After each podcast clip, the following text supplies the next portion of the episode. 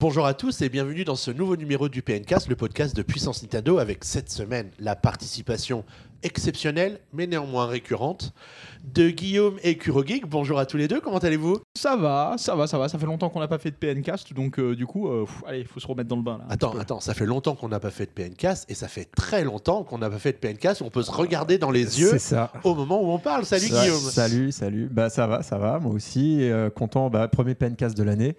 Euh, mais bon, en même temps, euh, l'actualité Nintendo est un peu euh, en Ah. ralenti. De, on attend, on attend une prochaine console. C'est vrai que là, l'actualité n'est pas non plus sujette à faire euh, 15 pencasts d'actu en tout cas.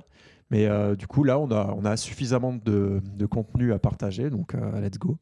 Ouais, alors bienvenue à, à tous les deux dans cette émission qui a presque des airs de PNcast de rentrée, hein, parce que finalement, euh, quand, on s'est- quand on se sépare pendant l'été, ça fait trois mois qu'on s'est pas vu et tout. Là, le dernier PNcast, je crois qu'il date du mois de novembre, donc je Ouais, crois qu'on est bien dans ce rythme-là à peu près. hein. donc, euh, ça me fait plaisir de vous avoir réveillé euh, en plein cœur de l'hiver comme ça pour, pour parler de, de l'actu.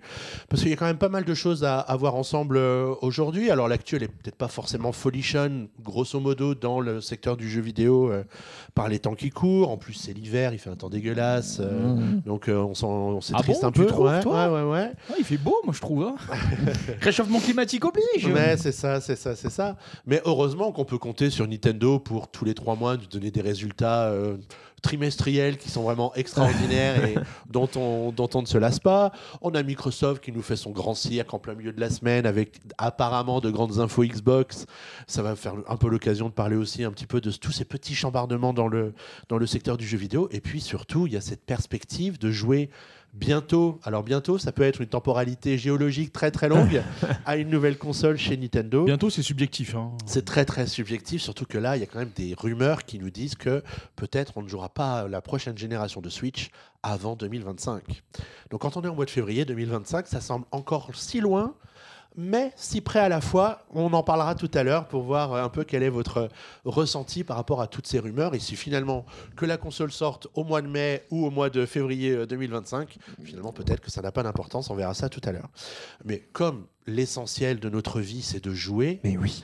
Heureusement qu'on continue à jouer au milieu de toutes ces informations qui nous polluent le cerveau euh, jour après jour.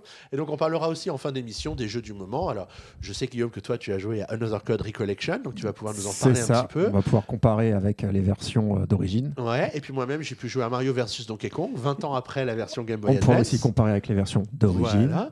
Et puis, ben, toi, Kuro, tu joues beaucoup, mais le jeu dont on voulait parler avec toi, c'est un jeu qui est sorti plus longtemps. On en dira peut-être deux, trois mots. Oui, rapidement.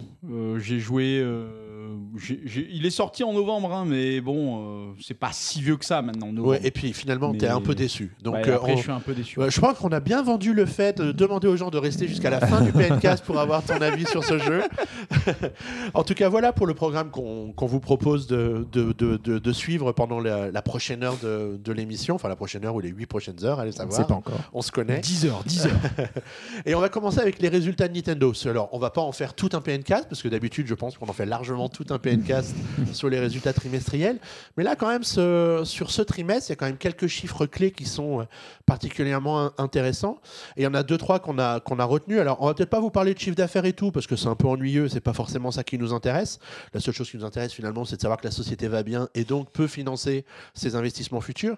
Mais il y a deux, trois chiffres qui sont quand même cool, comme le nombre de consoles totales vendues. Donc, on en est à presque 140 millions de Switch vendus depuis euh, son lancement le 2 mars 2017.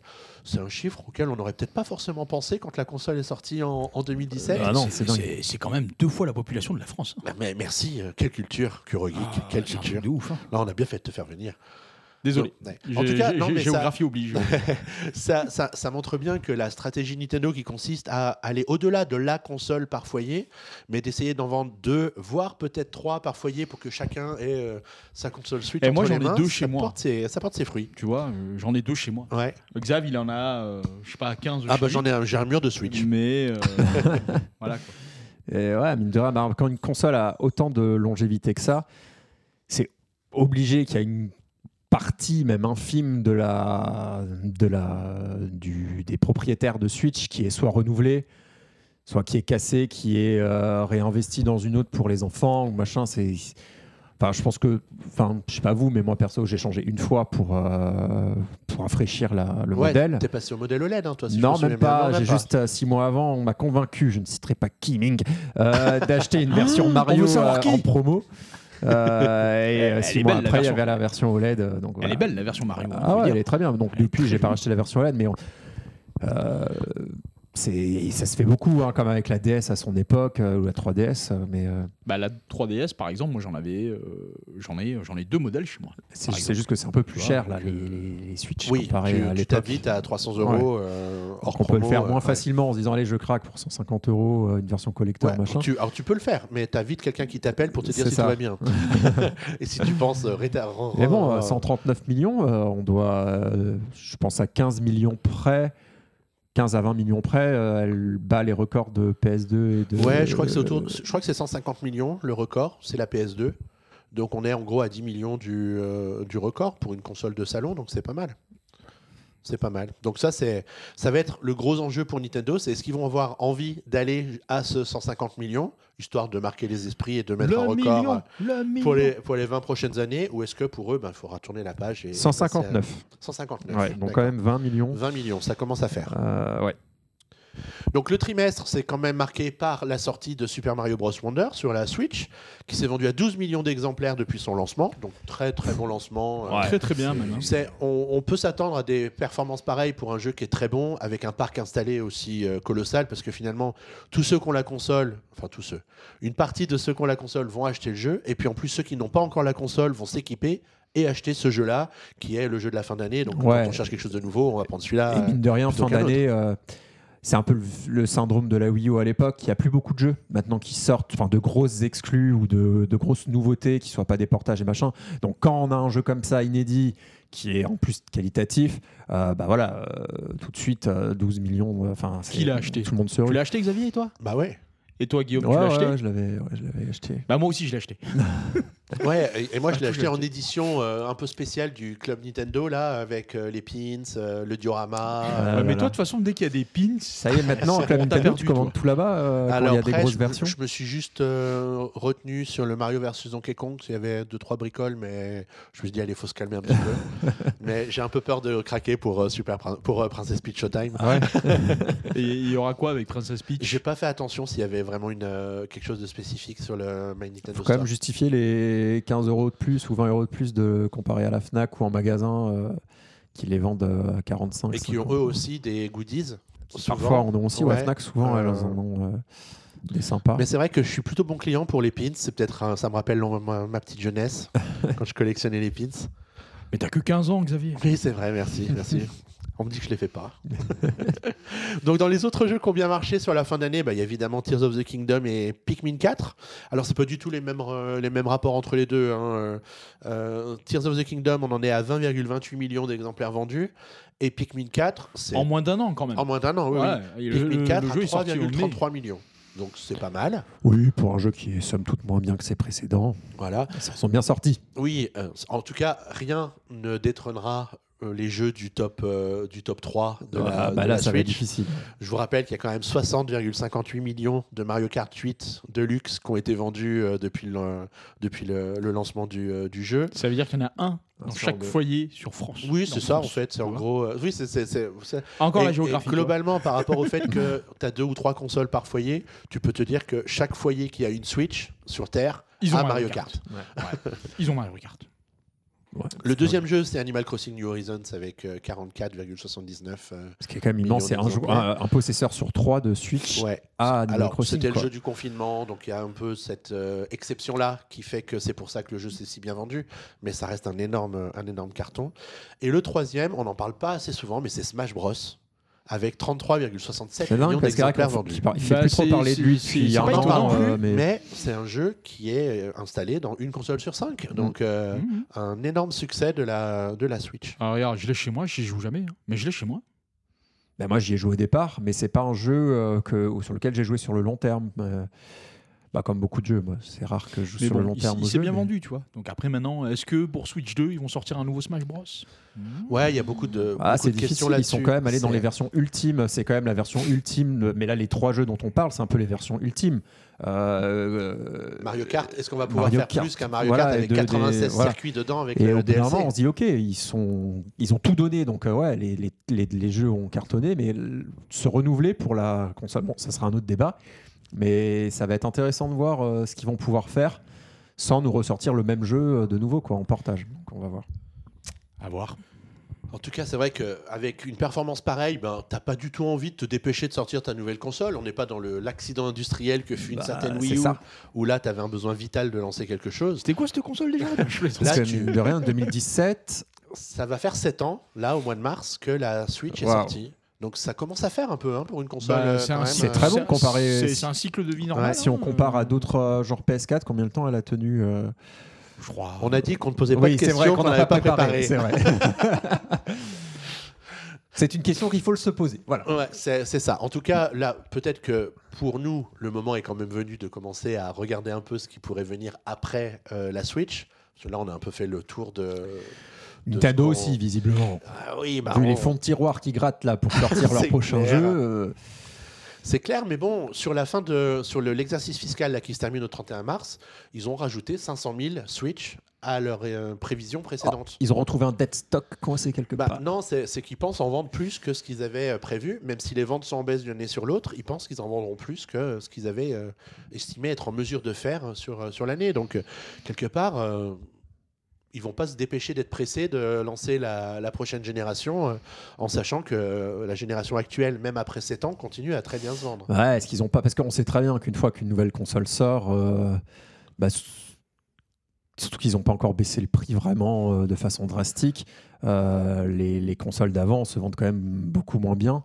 À part euh, PS4, PS5 où là évidemment bah, il n'y avait pas de stock. euh, donc, euh, mais euh, ouais, s'ils ont envie, on, aimerait tous hein, qu'elles battent le record et qu'elles deviennent. euh, Bon, il y a encore 20 millions, donc euh, il faut encore qu'ils attendent au moins un an pour peut-être atteindre ce score-là. euh, et encore, euh, est-ce qu'ils ont ils ont pas besoin de faire baisse de prix pour l'instant, mais euh, je suppose que quand la nouvelle console sortira, ils vont baisser le prix de, je sais pas, de 30%, de 40%. Bah, il va falloir faire quelque chose parce que Bah tu ouais. vas pas pouvoir. Alors, la nouvelle génération devrait sans doute être vendue plus cher que la précédente parce que ça va un peu dans. Ouais, aujourd'hui dans- tout est plus cher. voilà, C'était mieux avant, bien entendu. C'est compliqué. Mais, euh, mais euh, peut-être que c'est un des leviers que Nintendo a pour vendre encore plus de Switch Ouais, cette année. la Switch à de 200 peut-être en euros, baisser le prix. Switch OLED à 200 Parce et que ça commence à se sentir un peu la différence euh, en termes de, de, de techno entre la Switch et puis la, la PS5 et la, et la Xbox. alors là, sans depuis le début, euh, même PS4, PS5, parce que est-ce qu'il y a des grosses différences PS4, PS5 euh, pour y jouer un peu C'est pas non plus. euh, Mis à part on graphique. tombe pas sur les fesses quoi. C'est voilà, c'est le la différence qu'il y a entre une PS4 et une PS5, c'est vraiment le, le- les FPS quoi. C'est vraiment ça en fait. Et encore, tu es euh, toujours obligé de choisir entre performance ou euh, qualité d'image. Donc, elle, a, elle a un train de retard depuis longtemps. Donc, je pense que la suivante en aura aussi un. Faut pas. Oui, mais après, faut Mais pas ça oublier- rattrapera faut- un Ah peu, oui, oui, ouais, mais après, faut pas oublier une chose, c'est que Nintendo, ils ont toujours valorisé les idées de gameplay plutôt que les idées, plutôt que la performance pure et dure. Quand on voit que Xbox et Sony se font, se font, font la course à la puissance et que Nintendo, eux, derrière, sont tranquilles avec leur Joy-Con et euh, leur console euh, hybride portable télé, ouais, ils, ont, ils changent à chaque fois, en fait, euh, euh, un petit peu la manière de consommer. Donc là, enfin, là, pour la prochaine console, moi, en tout cas, la première question qui me met à l'esprit, c'est qu'est-ce qu'ils vont inventer?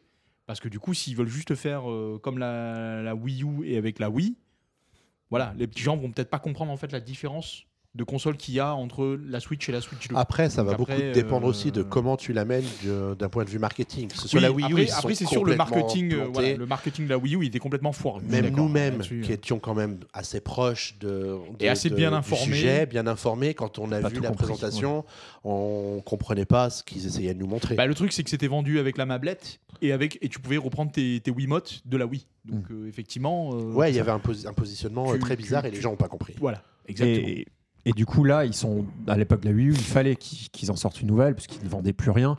Là, franchement, je suis dans la situation Nintendo, je vends encore 15 millions de consoles par an. Euh, ce qui peut être exceptionnel. On ne sait pas si la prochaine console se vendra autant. Donc Bah, moi, si j'étais c'était pas si évident. si j'étais eux, je- j'attendrais. Je sortirais pendant un an, deux ans, voilà, des, un peu comme là, on a cette année euh, moins de jeux euh, euh, ou des portages et des choses comme ça, tout en préparant la prochaine génération, euh, comme ils l'ont fait avec la, Switch, où ils avaient un jeu par mois pendant la première année. Ils ont tout intérêt à faire ça, d'autant qu'ils sont pas pressés. on- n'est pas non plus en manque de. Enfin, il y a quand même des jeux qui sortent. donc, moi, je trouverais ça norme. Enfin, je sais pas si on en est au moment où on parle de, des rumeurs autour ou c'est pas encore. Ce sera pas tout de suite. Pas pas tout de suite. Donc, euh, re- reparlons-en plus tard, mais euh, voilà, je serais pas choqué qu'il n'y ait pas d'urgence. Ouais, c'est- ça, c'est ça. Alors en plus, on est dans une période un peu d'incertitude parce que si Nintendo va bien aujourd'hui, on ne sait pas de quoi demain sera fait. Et on voit bien que dans pas mal de, de, de- de studios ou chez les autres éditeurs, on se pose pas mal de questions où on cherche un peu sa voie sur euh, bah, comment arriver à gagner de l'argent avec le jeu vidéo en 2024. Mm.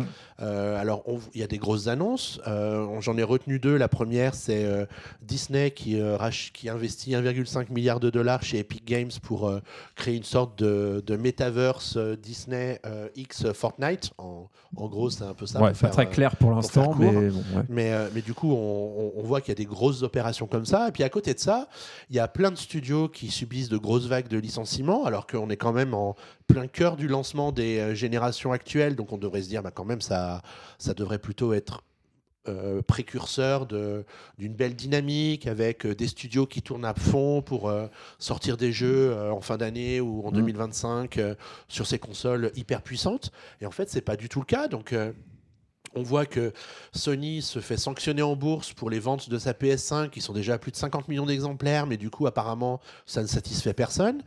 Euh, Il n'y a pas d'exclus euh, sur PS5. euh, au- Très peu. Très peu dans le Ouais. viseur euh, sur les, Ah, il y en a pas sur les énorme. prochains mois. Chez Xbox, il y avait une grosse conférence, un gros podcast euh, à laquelle la direction de Xbox a participé pour euh, essayer de se montrer très rassurant sur euh, bah, la, la raison d'être de Xbox dans les prochains mois. Il y avait même des rumeurs qui disaient que Microsoft pourrait se retirer du, du marché hardware pour se concentrer sur le Game Pass et mettre du jeu Xbox sur les autres consoles, Mm. un peu à la Sega dans les années, euh, dans les années 2000, euh, en- à la fin de la, de la, de la période hardware du, euh, de- du fabricant. Ça leur a fait du bien, ces gars, en plus. Bah, ça leur a fait du bien, mais il y a des années avec et des années sans quand Oui, même. oui. Donc, euh, est-ce que ça leur a fait plus de bien que de mal? Je suis pas tout à fait sûr aujourd'hui. Après, est-ce qu'ils auraient pu continuer? Ils survivent bien. Ils, Ils, survivent bien. ils- ils survivent bien, alors qu'ils auraient peut-être pas réussi à survivre en restant, En restant, sur- On voilà, le déjà que les trois qui sont ont- là, euh, c'est peut-être compliqué. Nintendo a dû euh, se couper d'un marché pour survivre, réunir deux marchés en un. Xbox, euh, je sais pas comment. euh, à mon avis, Xbox ça marche parce qu'ils ont plein d'argent de côté. Parce que sinon, je vois pas comment. Bah, euh, ils, ils marchent bien parce que du coup, ils- je pense qu'ils touchent pas mal de sous aussi grâce à leur, à leur OS, quoi. Tu vois, Oui, c'est euh, ça. C'est ils un peu arrivent à Win- c'est rééquilibrer. Ah, mais je Windows. parle de Xbox Windows. en général. Oui, je mais parle pas de c'est- Microsoft. C'est Microsoft. Oui, c'est pour ça que je dis qu'il y a beaucoup d'argent. La maison Euh, mère, mais euh, que elle donne je sais pas si c'est très rentable. Euh, et Sony, c'est parce que c'est la maison mère des éditeurs tiers. Parce que sans éditeur tiers, Sony, ça marcherait pas non plus, quoi. Donc euh, Sony à la place de Nintendo coulerait. Ouais, je sais pas. Ils ont pas euh, les reins. Enfin, euh, en bah. voyant les jeux qui sortent en exclus produits par Sony et leur studio, ça, ça- oui, mais ça n'alimente pas t'as sur, God of War, euh, ça The Last of Us, mais après, ça n'alimente pas sur le long peut-être terme. pas assez de licences ou il y a peut-être pas assez derrière une grosse communauté fidèle comme celle, de, comme celle que Nintendo a pu construire depuis C'est pour 30 ça que 40 Sony ans. a, quoi. eu- a beaucoup, peut-être beaucoup euh, vu d'un mauvais œil euh, le rachat d'Activision. Parce que les éditeurs tiers pour Sony, c'est super important. Bah ouais, clairement. Donc, clairement. euh, Donc ouais, il y a toute cette incertitude sur le marché du jeu vidéo en général, alors qu'on n'a jamais eu autant de joueurs sur la planète entre le jeu mobile, le jeu sur Switch, le jeu sur PC. euh, Il y a mille et une façons différentes de jouer aujourd'hui, mais on a un peu l'impression que cette situation-là ne satisfait personne et que du coup la période est assez, euh, on va dire, difficile pour que quelque part on se dise est-ce que c'est le bon moment de lancer une nouvelle génération de consoles quand on voit le mal qu'ont aujourd'hui un Sony ou un Xbox pour vendre les leurs. faut rappeler que la PS5, bah, il y a un peu une baisse de prix en ce moment pour essayer de vider un peu les stocks, parce que c'est pas tout à fait généreux de la part des uns et des autres de nous faire des réductions en ce moment pour euh, écouler des consoles. Xbox, ils ont baissé le prix de la, de la Xbox euh, juste avant Noël, donc euh, quand tu baisses juste avant Noël, c'est qu'en général, tu as un petit peu du mal à, à écouler tes, tes stocks. Et puis à côté de ça, vous avez euh, Nintendo qui euh, pense vendre 500 000 consoles de plus, alors que nous, on, est comment, on, on a déjà le regard qui se porte un peu sur la génération d'après, alors que finalement, ce qui est important, c'est de voir que aujourd'hui, la Switch va bien dans un environnement jeu vidéo qui, lui, ne va pas très très bien. Ouais. Donc euh, ça pose plein de questions sur le timing du lancement d'une nouvelle console. On peut avoir toutes les planètes alignées pour que ça se passe bien avec le bon catalogue de jeux et tout. Si malheureusement euh, l'attention des gens elle n'est pas forcément là, comme elle semble pas l'être sur euh, PS5 ou, ou Xbox, ça peut, euh, ça peut augurer d'un lancement difficile et du coup d'une vie difficile, comme on avait pu le voir avec la Wii U à l'époque. Après, je pense que ça ferait pas de mal quand même de sortir une nouvelle console euh, proche, parce que quand on voit aujourd'hui le marché de la Switch est quand même saturé, il y a tellement de jeux qui sortent dessus. C'est difficile pour en dehors de Nintendo hein, de tirer son épingle du jeu. Si on a, tu vois, on remarque même les Mario Lapin Crétin 2 et tout ça. Enfin, je pense que pour les éditeurs tiers, ça doit peut-être être difficile, même pour les indés et tout ça. Euh, je pense qu'il y a beaucoup de gens qui aimeraient revenir à l'époque de la première et la deuxième année de la Switch, où il y avait moins de sorties, mais du coup que chaque jeu avait une visibilité importante. Chaque jeu indé qui sortait chaque mois, euh, bah, vu qu'il n'y en avait pas tant, bah, ils avaient une très belle visibilité. Et donc, même s'il y avait moins de consoles sur le marché, bah, tous les gens qui, qui qu'elles s'étaient quand même bien vendues. Ah, mais Euh, le marché il a évolué, le marché des indés euh, depuis. ouais, je- Depuis maintenant, le marché des indés a vraiment, vraiment évolué. Euh, Il y a des jeux qui sortent euh, toutes les semaines. On n'en parle pas parce que on les liste, on les liste, on les liste. Mais euh, enfin, pour avoir fait des tests euh, là sur euh, puissance Nintendo, bah, il y a des années, on a testé plus de 200 jeux, quoi. Et dans le lot, il devait peut-être y avoir, je crois, peut-être une douzaine de jeux estampillés Nintendo sur les plus de 200 jeux testés. Et encore, hein, c'est rien parce que quand on fait le listing complet, par exemple sur l'année 2023, euh, je pense qu'il y a eu plus de 300 jeux qui sont sortis sur Switch. 300 jeux. Juste une année. Et euh, dans le lot, bah, une quinzaine de jeux Nintendo, quoi. C'est tout. Enfin, c'est c'est Ouais. énorme. Alors après, dans tous ces jeux, tu en as aussi beaucoup qui sortent sur toutes les consoles, qui Oui. sortent partout. Ah oui, oui Voilà. je parle pas que des Les- exclus, hein, mais ce que les- je veux dire par là, c'est que Les jeux exclus à la plateforme sont quand même beaucoup moins nombreux que, que Oui. ça. Mais après, voilà, il y a beaucoup plus d'exclus, j'ai l'impression, chez Nintendo que chez ses concurrents Xbox et PlayStation. Tu vois, quand tu regardes euh, Xbox, regarde par exemple Xbox cette année, ils ont sorti quoi en grosse exclus? Euh, Non, c'est même pas une exclue. Ah, ils ont, enfin, si c'est une exclue parce que du coup ils ont sorti ça sur PC, donc euh, du coup, mais ils ont pas sorti ça sur Sony. Donc si tu pars du principe en fait que Microsoft, que Xbox égale Microsoft, oui, ils ont sorti Starfield en septembre. Voilà, le jeu c'était l'un des jeux les plus attendus et puis bah il a fait plouf quoi. Il a fait plouf le jeu. Ah, les jeux, les gens euh, s'y intéressent plus trop. Et, euh, voilà quoi. Alors que tu regardes euh, Super Mario Wonder, qui est sorti à peu près un mois après, en octobre, il me semble, eh ben, il s'est super bien vendu quoi. Quoi, 12 millions d'exemplaires plus tard, Voilà. on peut dire que ça a plutôt pas mal marché pour Mario. Oui, voilà. Oui, après, je pense Donc, que c'est euh, pas non plus totalement un flop. Starfield, j'ai pas les chiffres, mais euh, Ouais, non, je pense qu'il s'est bien vendu, il s'est bien vendu aussi, mais euh, la grande question qu'on se posait cette semaine, c'est est-ce que Starfield allait sortir sur les autres consoles?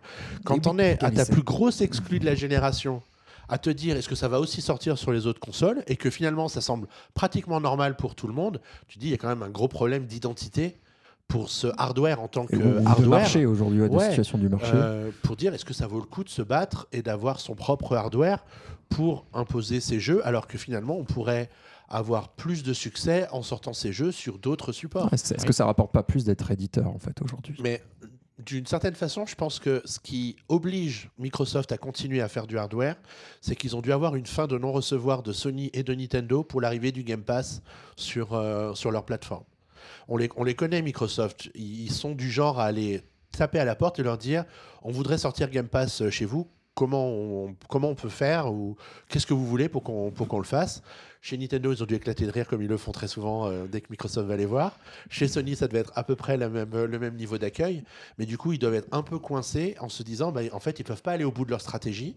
Ils peuvent pas se limiter au juste jeu PC parce qu'il n'y a pas ça. que des joueurs PC. Et que Exactement. du coup, ils sont obligés de rester présents sur le hardware pour le moment, en attendant que peut-être un jour ça se déverrouille chez les uns ou chez les autres. Et c'est exactement la même politique chez Sony, mais à l'inverse, Sony ils ont leur console, leur console qui est bien installée, bien populaire, parce que c'est vrai que dans la communauté de joueurs euh, externes, hein, je parle de Nintendo, euh, les gens ils sont beaucoup plus play que Xbox. En tout cas, c'est ce qu'on peut voir en Occident. Mais, euh, mais pareil, Sony, ils peuvent pas juste vivre en fait avec leurs jeux et leurs consoles. Ils sont obligés de sortir leurs jeux eh ben, sur des supports externes, dont le PC, par exemple. Tu regardes les deux exclus euh, Spider-Man, euh, qui étaient des grosses exclus euh, PlayStation 4 euh, lors du premier, et là, et avec Miles Morales, le, deuxi- le deuxième épisode, enfin l'épisode 1.5, et ils sont sortis sur PC. Alors qu'à la base, c'était des exclus Play. Pareil pour God of War, c'était des exclus Sony, et puis finalement, là, le- c'est sorti sur PC, et Ragnarok est prévu sur PC. The Last of Us, pareil, le 1 et le 2, ben, ressortis en remasterisé euh, sur PC. Donc effectivement, euh, Sony, c'est à peu près la même chose, mais à l'inverse. Alors que Xbox, eux, ils ont besoin, ils aimeraient, je pense, voilà, comme tu dis Xavier, se désolidariser en fait de la partie euh, hardware et vendre leur Game Pass. Sony, eux, au contraire, ils ont besoin justement, je pense, d'exporter un peu plus leurs jeux euh, sur les autres consoles parce que, parce que sinon, ben, ils vendent pas assez. Quoi. Voilà, leur, leur, leur, leur plateforme de prédilection ne leur suffit pas. Exactement. Et ça vient aussi du fait que les productions actuelles, en termes de budget et d'investissement, c'est mille fois plus que ce l'était il y a 20 ans. Quand tu voulais sortir un jeu, Mm. tu peux faire quelque chose d'hyper quali pour le dixième du budget dont tu as besoin Ouais, comme dit, on, aujourd'hui. on le Ouais, remarque, ouais, les jeux, il y a beaucoup, beaucoup moins d'exclus qui, qui sortent parce que ça coûte de plus en plus cher et il faut les rentabiliser derrière. Et donc aujourd'hui, euh, comme dit, voilà, si au bout d'un an, tu peux le sortir sur PC sans frustrer forcément ceux qui l'ont acheté sur console et qui se disent que j'ai qu'ils ont investi dans Sony euh, 500 euros en plus d'un PC ou ce- euh, du coup, euh, ils ont, bah, je pense qu'ils ont raison de le faire. hein. Aujourd'hui, ça a de moins en moins, euh, à part pour Nintendo, une importance parce que Nintendo compte exclusivement sur, euh, sur ses jeux exclus euh, pour, être, pour, être, euh, pour avoir euh, que des exclusivités sur leur console. Aujourd'hui, Sony, euh, Microsoft, ça fait longtemps qu'on a compris ça. Bah, Sony, petit à petit aussi. Donc, euh, bon, c'est la mutation du marché. C'est vrai que cette, cette génération-là, PS5 euh, euh, et Xbox, euh, c'est un peu une génération étrange. C'est pour ça que ça fait peur un peu pour la, la Switch 2 qui arrive, qui est de la génération du coup. Ou non, c'est l'inverse. Je sais pas quel, qui est en retard ou qui est en avance. C'est Nintendo qui est en avance. Je sais plus. Bah, je crois ils- qu'on a perdu le ça fait un peu peur, quoi. euh, mais bon, oui. Euh, Moi, je, moi, je dirais plutôt que c'est Nintendo qui est en retard au niveau de la génération, parce que du coup, la Switch est sortie euh, à l'époque 7 de la PS4, voilà, ouais. à l'époque de la PS4, Ouais. et que entre temps, et de la Xbox, euh, de la Xbox One, et que du coup, entre temps, Sony et Microsoft, ils ont enclenché la vitesse suivante, tandis que Nintendo, eux, tranquille, tu vois, ils n'ont pas engagé de frais pour développer une nouvelle console. hein. Non, parce que la Wii, c'était l'époque de la 360 et de la PS3. C'est Donc ça. la Wii U, c'était PS4, Xbox One. C'était à cheval. Et donc Switch, PS5. euh, donc la Switch avait de l'avance parce qu'elle est Un sortie peu, plus ouais, tôt. c'est ça. Donc voilà. Mais c'est ça, euh, mais Nintendo, ils étaient pressés de sortir leur nouvelle Oui, oui, génération parce que sinon ils étaient en train de crever. quoi. Oui. La 3DS était euh, sur la fin, euh, la Wii U, elle n'avait pas marché, donc euh, il y avait un gros problème de- d'existence là, à Mm. ce moment-là. Donc il fallait qu'ils ça. sortent quelque chose. Puis ajouter à ça qu'il y a peut-être aussi le, le- changement de, de business model des jeux, proprement dit, parce qu'on peut prendre l'exemple par exemple de Smash Bros Ultimate, qui est à la base un jeu vidéo, mais qui a été alimenté par Nintendo pendant des années derrière avec euh, des nouveaux persos, des nouvelles arènes, de nouveaux amiibo. Et d'ailleurs, cette semaine, on a vraiment marqué la fin du développement de Smash Bros euh, Ultimate sur, euh, sur Switch. On parle quand même de 7 ans d'existence, hein, en gros, pour le. Allez, 6 ans et demi d'existence. Ouais, parce qu'il est, le- sorti. il est euh, sorti en fin d'année ouais. euh, 2017 sur la, sur la Switch. Mais du coup, de 6 ans et demi de travail pour les équipes qui étaient dessus, pour alimenter le jeu, proposer des correctifs, euh, etc. Fin d'année 2017 C'est Ouais, pas, ou 2018 c'était pas. Mario euh, Odyssey fin Alors, c'est peut-être 2017 2010, c'est peut-être Ouais, 2018, je crois que c'était euh, 2018 peut-être. C'était il y a très longtemps, c'était Ouais. une éternité, pardon. C'était avant le Covid. C'était c'était ça, c'était C'était le monde d'avant. en l'an 4 avant Covid. et donc, du coup, le fait d'avoir des jeux comme ça qu'il faut euh, soutenir pendant des années, bah, ça rajoute encore une charge qui n'est Mm. pas forcément facile à rentabiliser. Si ce n'est si tu sais que derrière, ça va te permettre de vendre encore plus de jeux auprès de ceux qui se disent Ah bah tiens, cet ajout-là, il me correspond bien, donc je vais finalement le, le prendre. Mais sinon, pour la plupart des titres, en fait, c'est un énorme pari. Euh, de se dire bah il faut faire le buzz au moment de la sortie du jeu et puis après il faut continuer à faire le buzz au moment des des, des mises à jour euh, récurrentes ou régulières qui, qui ont lieu. Il y a plein d'éditeurs hein, qui essayent ça de, avec des seasons et des machins dans leur dans leur jeu pour continuer à maintenir l'attention des joueurs. Mais du coup ça ça détourne beaucoup d'attention des joueurs euh, des, des nouveautés euh, pour euh, continuer à regarder ces jeux-là. Et finalement, en fait, ton attention, elle peut pas se focaliser sur tout. Donc, il y a plein de jeux à côté desquels tu vas passer, de, de nouvelles saisons à côté desquelles tu vas passer, tout simplement parce que bah, tu peux pas te, tu peux pas t'intéresser à tout tout le temps. Et un jeu que tu as fait en 2023, t'as pas forcément envie de revenir dessus en 2024.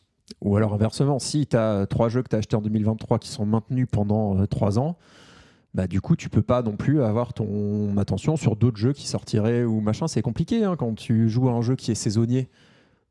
euh, où euh, tous, les, euh, tous les trois mois, tu as une nouvelle saison qui sort avec des choses à débloquer et tout. tu peux pas te concentrer sur, sur trois autres sorties derrière. Parce qu'avant, avant, oui, les jeux ils sortaient, tu y jouais, tu les terminais, à part les jeux multi évidemment online. Mais là, aujourd'hui, ouais, tu as plein de jeux comme ça.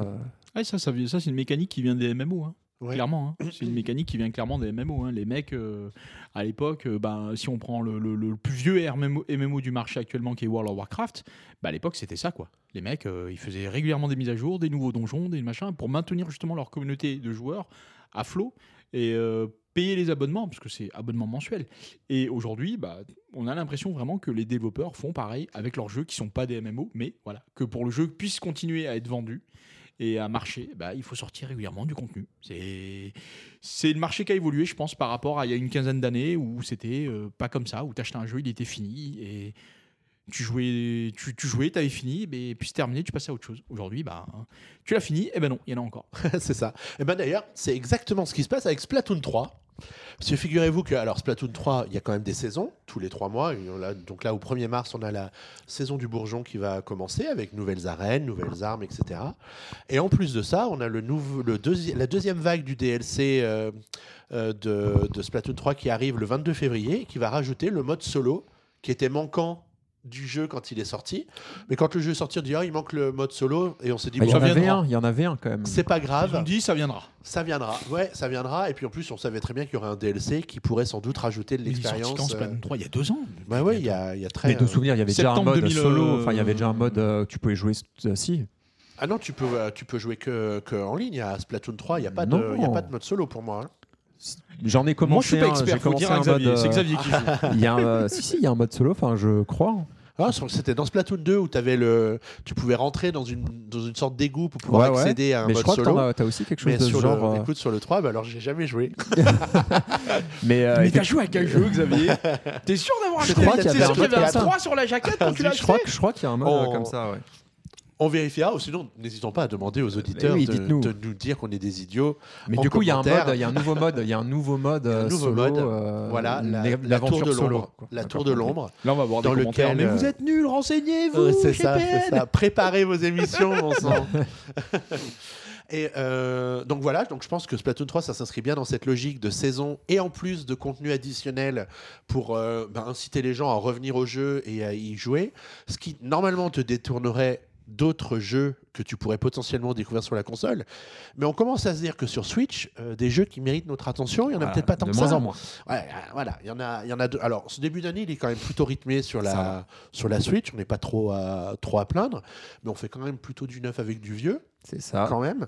Euh, mais il y a quand même un petit peu de neuf parce que le mois prochain, on a Princess Peach, Princess Peach Showtime qui arrive sur la sur la console.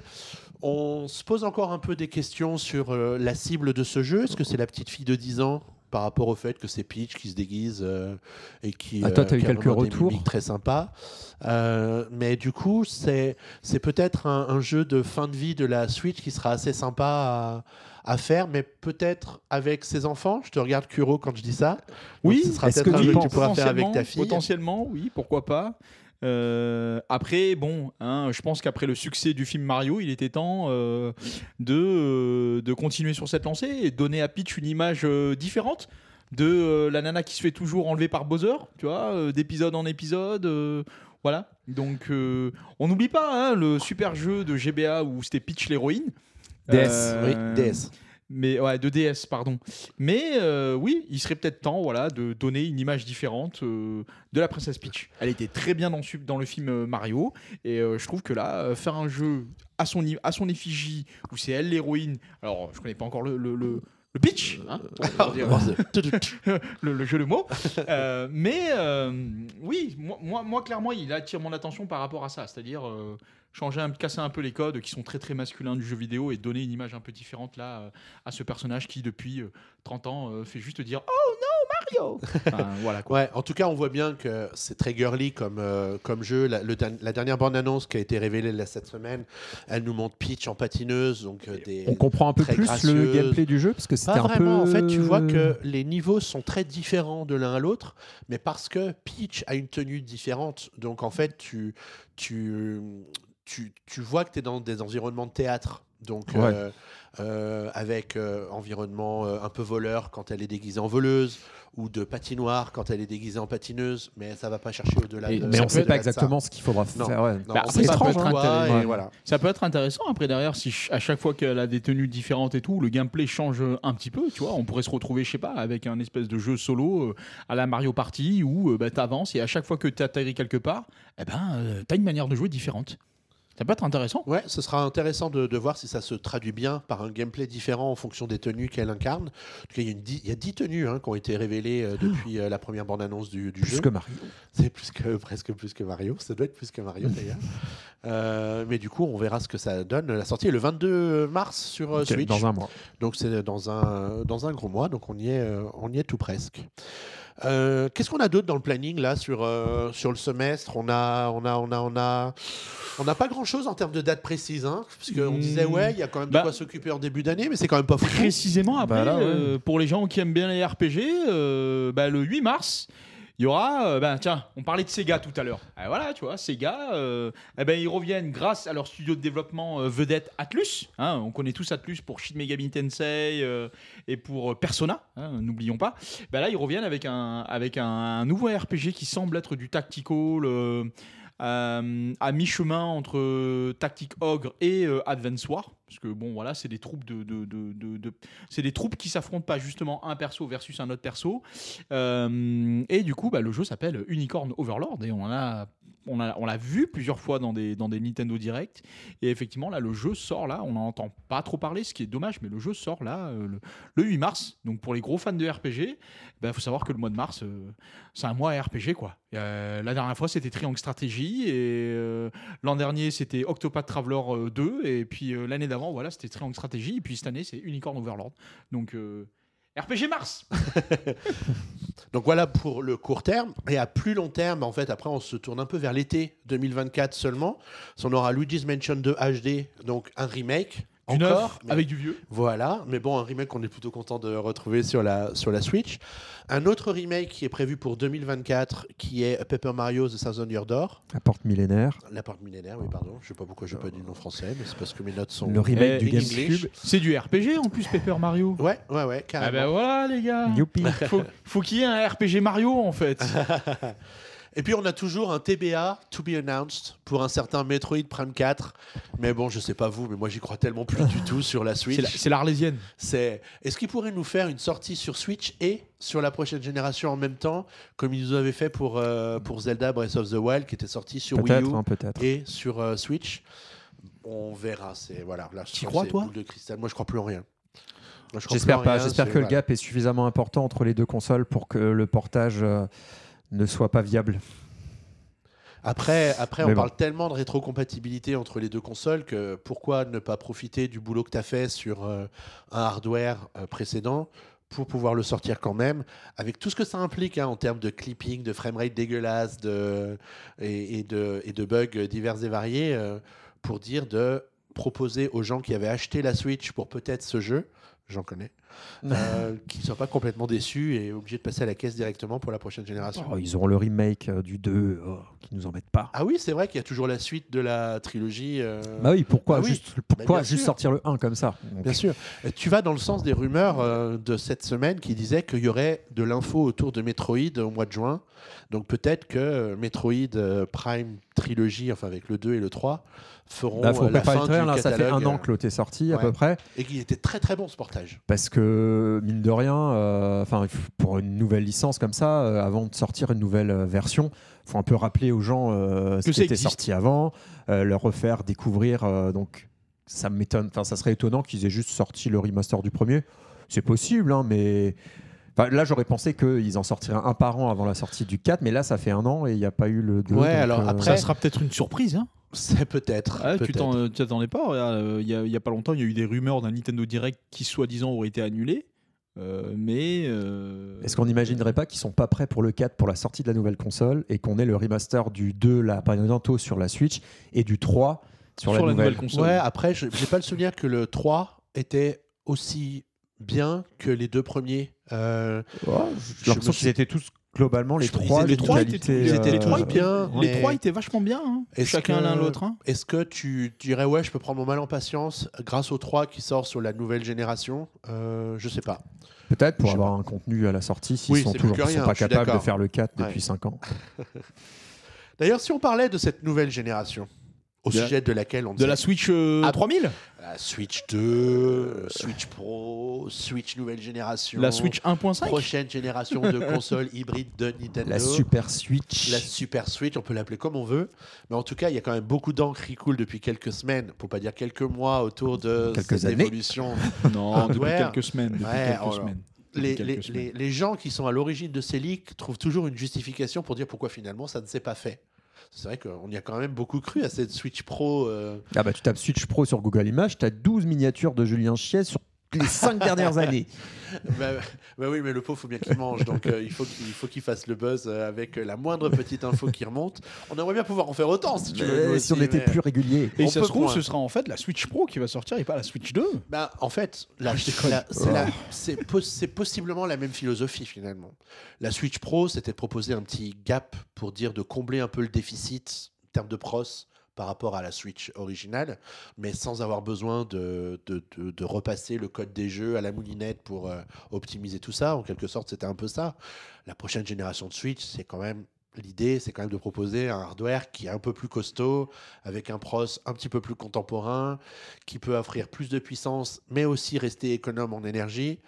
Bon, le, le gros pari de la Switch, c'est quand même de garder cet aspect un peu euh, nomade, portable, euh, te permettre de jouer plus d'une heure et demie euh, à ta console euh, si tu es dans le train entre deux destinations. Faut oui, pas oui, oublier oui, ça. oui, faut pas oublier ça. Parce que le Steam Deck, niveau autonomie, c'est pas ça. C'est pas tout à fait ça. Mais Eh du oui. coup, ça fait partie des grosses considérations de Nintendo. C'est la raison pour laquelle ils sont toujours Mais, chez Nvidia ouais, à discuter d'un processeur personnalisé rien que pour eux.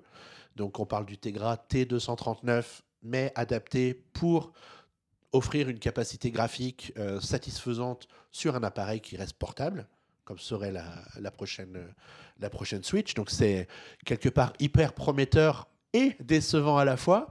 Parce que quand on se parlait tout à l'heure en préparant le PNCast de ben, quelle pourrait être la nouvelle gimmick de la prochaine génération euh, par rapport à la Switch, ben, de mon point de vue, il n'y en aura pas. Parce qu'on va capitaliser sur tout ce qui a fait le succès de la, de la Switch, qui était elle-même une évolution de ce qui a été la Wii U et avant elle la Wii, pour proposer un produit vraiment finalement hyper abouti.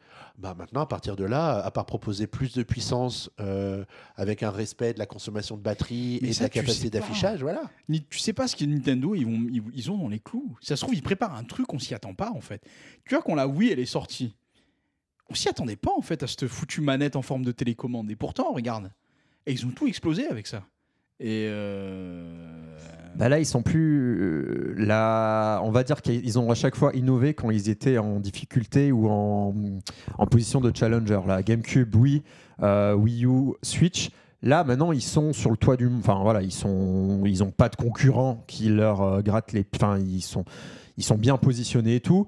Euh, c'est là où c'est le plus compliqué pour eux, d'un autre côté, parce qu'ils ont sont peut-être moins obligés d'innover. euh, Oui, ils essayent de faire toi. dans la transition.